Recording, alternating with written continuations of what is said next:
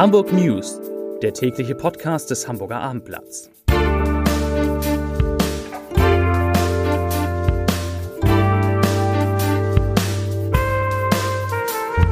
Herzlich willkommen. Mein Name ist Lars Heider und heute geht es um den besonderen Weg, den Hamburg im Kampf gegen Corona geht. Weitere Themen. Der Mord an Michel ist offenbar aufgeklärt, die Zahl psychischer Erkrankungen in Hamburg nimmt zu und die Weiße Flotte auf der Alster startet endlich wieder komplett in die Saison. Dazu gleich mehr. Zunächst aber wie immer die Top 3, die drei meistgelesenen Themen und Texte auf abendblatt.de. Auf Platz 3 Tote am Michel, Ermittler gehen von Mord aus. Auf Platz 2 LBS-Atlas, so drastisch verteuern sich Häuser in Hamburg. Und auf Platz 1 Jugendbande tyrannisiert Kultkneipe in Ottensen. Das waren die Top 3 auf abendblatt.de.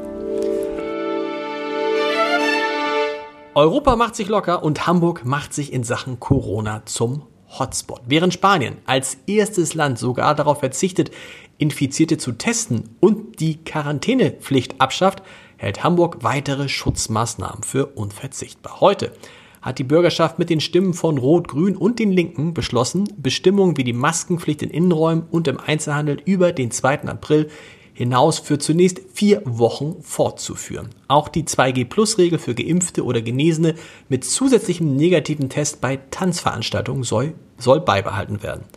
In den Schulen, da soll die Maskenpflicht ebenfalls weiter gelten, allerdings können und sollen Schülerinnen und Lehrerinnen die Masken an ihren Arbeitsplätzen im Unterricht abnehmen dürfen. Diese Fortführung der Corona-Maßnahmen ist nicht unumstritten. AfD und FDP haben bereits Klagen dagegen angekündigt. Wie sind die Zahlen? Die 7-Tage-Inzidenz ist in Hamburg weiter gestiegen. Heute gab die Gesundheitsbehörde die Zahl der Neuentsteckungen je 100.000 Einwohnern in einer Woche mit 1.498 an 5763 neue Infektionen sind dazu gekommen. Auf anderer Berechnungsgrundlage nannte das Robert Koch Institut für Hamburg allerdings eine Inzidenz von nur 1061 und das ist nach dieser Statistik, nach der Statistik des Robert Koch Instituts, der zweitniedrigste Wert hinter Berlin. Deutschlandweit betrug die Inzidenz am heutigen Mittwoch 1663. Da ist es gar nicht so leicht durchzublicken.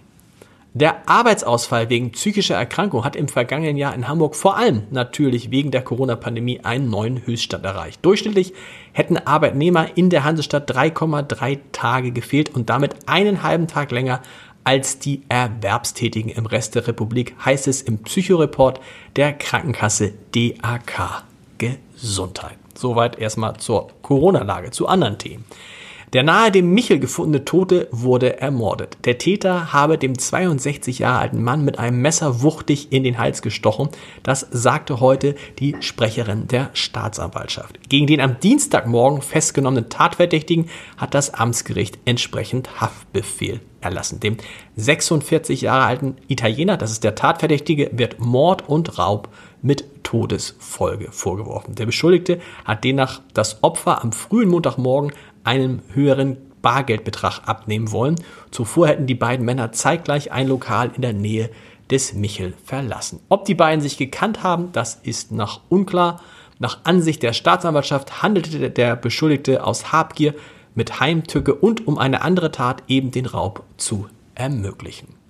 Hamburg humpelt hinterher und damit meine ich jetzt nicht den HSV in der zweiten Fußball-Bundesliga. Es geht um die Wirtschaft, denn die Wirtschaft in der Stadt kämpft sich nur weit, kämpft sich nur mühsam aus dem Corona-Tal heraus. 2021 lag das Wirtschaftswachstum in Hamburg mit 2,0 Prozent deutlich unter dem Bundesdurchschnitt von 2,9 Prozent. Das teilte heute das Statistikamt Nord mit.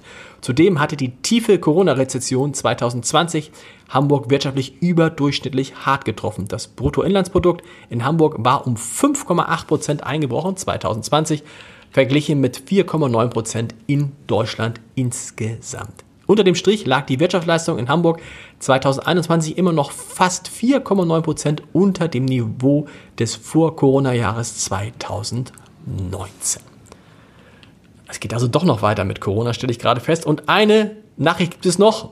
Die hat mit Corona zu tun, aber sie ist auch trotzdem positiv. Denn nach den starken Einschränkungen wegen der Pandemie startet die Weiße Flotte auf der Alster am Freitag wieder mit vollem Programm in die neue Saison. Zudem wurden nach Angaben der ATG Alster Touristik die Fördermittelzusage für die Elektrifizierung der ersten Schiffe erteilt. Damit soll eine Umstellung auf emissionsfreie Antriebe erreicht werden. Das ist doch eine schöne Nachricht und einen schönen Podcast, einen anderen Podcast-Tipp habe ich für Sie auch noch, denn eine Stunde lang hat Olaf Scholz am Sonntag Anne Will Rede und Antwort gestatten als einziger Gast und Albrecht von Lucke dabei nicht überzeugt. Er sagt in unserem Podcast das Scholz-Update, ich zitiere, ich frage mich, ob Olaf Scholz jemals ein Bundeskanzler werden kann, dem das Volk mit einer gewissen Empathie folgt. Zitat Ende.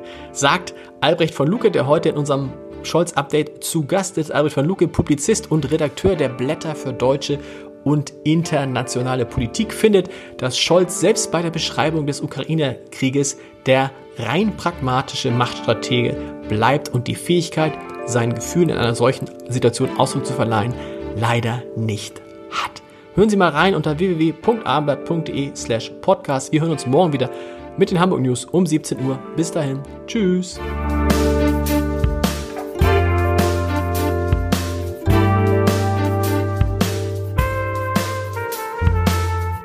Weitere Podcasts vom Hamburger Abendblatt finden Sie auf abendblatt.de slash podcast.